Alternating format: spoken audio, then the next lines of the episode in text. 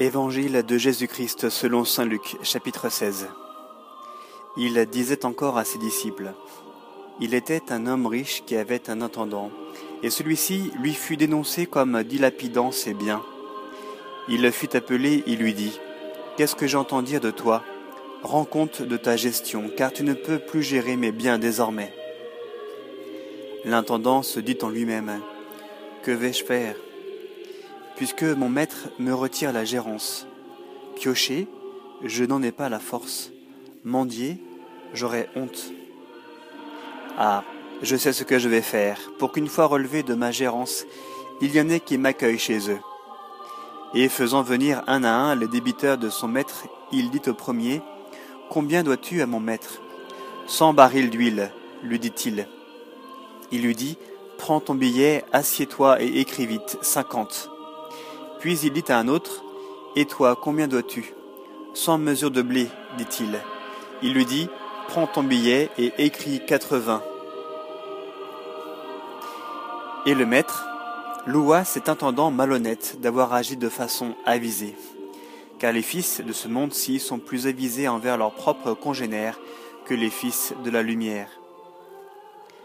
Eh bien moi je vous dis, faites-vous des amis avec le malhonnête argent afin qu'au jour où il viendra à manquer, ceux-ci vous accueillent dans les tentes éternelles. Qui est fidèle en très peu de choses est fidèle aussi en beaucoup, et qui est malhonnête en très peu est malhonnête aussi en beaucoup. Si donc vous ne vous êtes pas montré fidèle pour le malhonnête argent, qui vous confiera le vrai bien?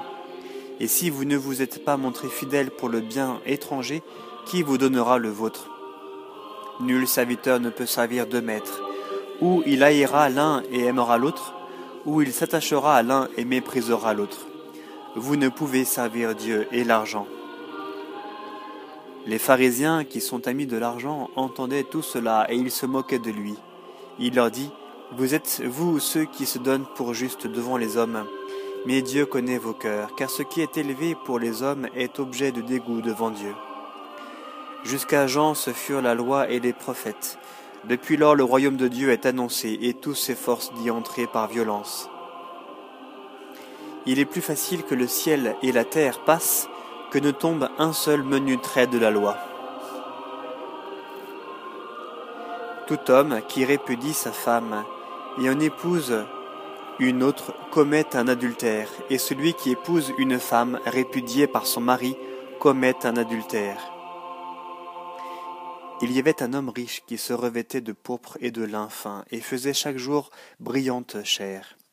Et un pauvre, nommé Lazare, gisait près de son portail tout couvert d'ulcères. Il aurait bien voulu se rassasier de ce qui tombait de la table du riche. Bien plus, les chiens eux-mêmes venaient lécher ses ulcères. Or il advint que le pauvre mourut et fut emporté par les anges dans le sein d'Abraham. Le riche aussi mourut et on l'ensevelit dans l'Hadès, en proie à des tortures, il lève les yeux et voit de loin Abraham et Lazare en son sein. Alors il s'écria, Père Abraham, aie pitié de moi et envoie Lazare tremper dans l'eau le bout de son doigt pour me rafraîchir la langue, car je suis tourmenté dans cette flamme. Mais Abraham dit, Mon enfant, souviens-toi que tu as reçu tes biens pendant ta vie, et Lazare pareillement ses maux. Maintenant ici il est consolé et toi tu es tourmenté. Ce n'est pas tout. Entre nous et vous un grand abîme a été fixé afin que ceux qui voudraient passer d'ici chez vous ne le puissent, et qu'on ne traverse pas non plus de là-bas chez nous.